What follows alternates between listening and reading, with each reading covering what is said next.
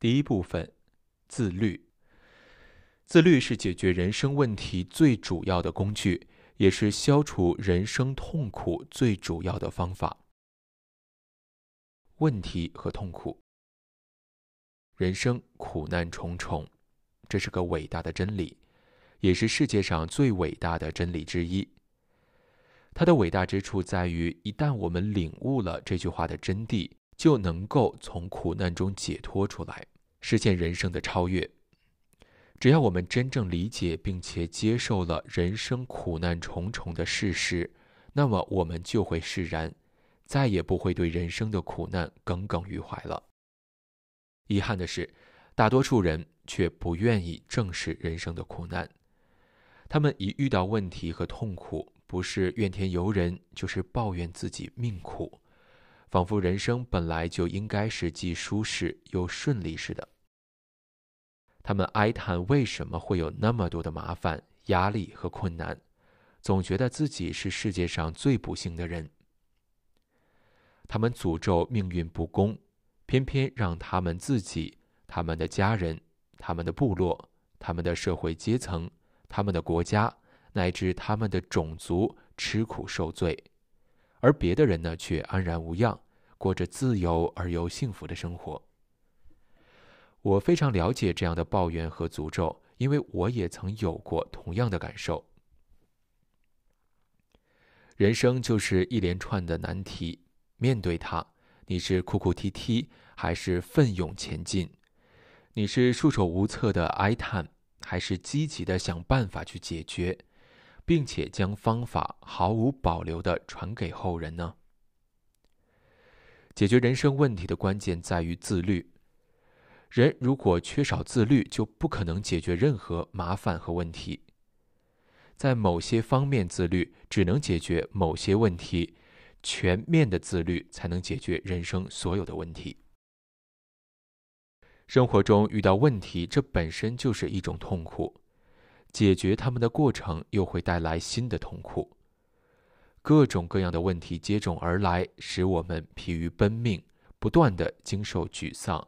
悲哀、痛苦、寂寞、内疚、懊丧、恼怒、恐惧、焦虑和绝望的打击，从而不知道自由和幸福为何物。这种心灵的痛苦通常和肉体的痛苦一样剧烈，甚至啊让人更加难以承受。正是由于人生的矛盾和冲突带来的痛苦如此的强烈。我们才把他们视为问题，也正是因为各种问题接连不断，我们才觉得人生苦难重重。人生就是一个不断的面对问题，并且解决问题的过程。问题可以开启我们的智慧，激发我们的勇气，为解决问题而努力。我们的思想和心灵就会不断的成长，心灵就会不断的成熟。学校刻意的为孩子们设计各种问题，让他们动脑筋想办法去解决，也正是基于这样的考虑。我们的心灵渴望成长，渴望获得成功，而不是遭受失败，所以他会释放出最大的潜力，努力将所有问题解决。问题是我们成功与失败的分水岭。承受面对问题和解决问题的痛苦，我们呢就能从痛苦中学到很多东西。美国开国先哲本杰明·富兰克林说过：“唯有痛苦才能给人带来教益。”面对问题，智慧的人不会因害怕痛苦而选择逃避，他们会迎上前去，坦然承受问题带给自己的痛苦，直至把问题彻底解决。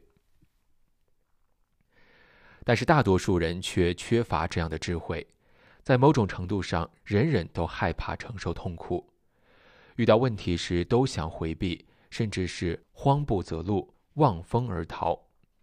有的人不断的拖延时间，希望问题自行的消失；有的人呢，对问题假装是视而不见，或者呢，尽量忘记他们的存在；还有的人用药物和毒品来麻痹自己。企图把问题排除在意识之外，换得片刻的解脱。我们总是回避问题，而不是直接面对他们。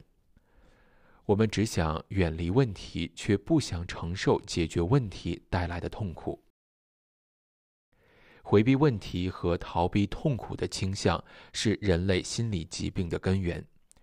人人都有逃避问题的倾向，因此呢，绝大多数人的心里都存在着缺陷。真正的健康者寥寥无几，有的逃避问题者。宁可躲藏在自己营造的虚幻世界里，与现实生活完全脱节，这无异于是作茧自缚。心理学大师荣格一针见血地指出了神经官能症就是人生痛苦最常见的替代品。替代品最终带给人的痛苦，甚至于比所逃避的痛苦更为强烈。正因为如此。神经官能症才成为了最棘手的问题。不少人还没有解决旧的问题和痛苦，却又要逃避新的问题和痛苦。他们不断地用神经官能症做蚕丝，把自己一层一层包裹起来，陷入重围，无法自拔。所幸，也有的人呢，能够坦然地面对自己的心理障碍，及时地寻求心理医生的帮助。用正确的心态面对人生正常的痛苦。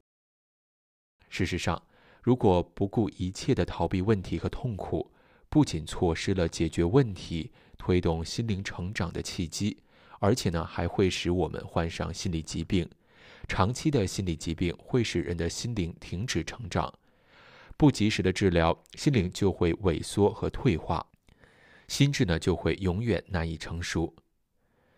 正确的做法呢，是我们要让我们自己，也要让我们的孩子认识到，人生的问题和痛苦具有非凡的价值，勇于承担责任，敢于面对困难，才能够使心灵变得健康。自律是解决人生问题最主要的工具，也是消除人生痛苦最重要的方法。通过自律，在面对问题时，我们才会变得坚定不移。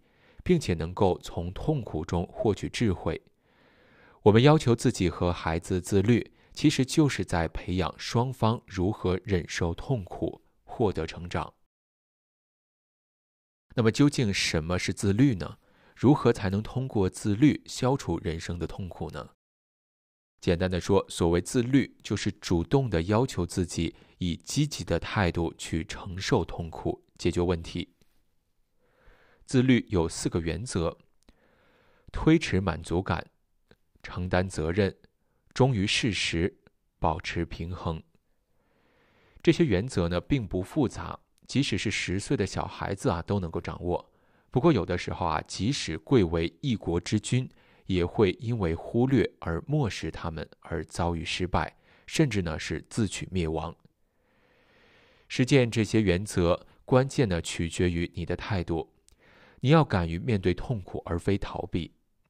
面对那些时刻都想着逃避痛苦的人，这些原则呀不会起到任何作用，他们也绝不会从中受益。接下来呢，我就要对这些原则进行深入的阐述，然后呢，再探讨它们背后的原动力，也就是爱 （love）。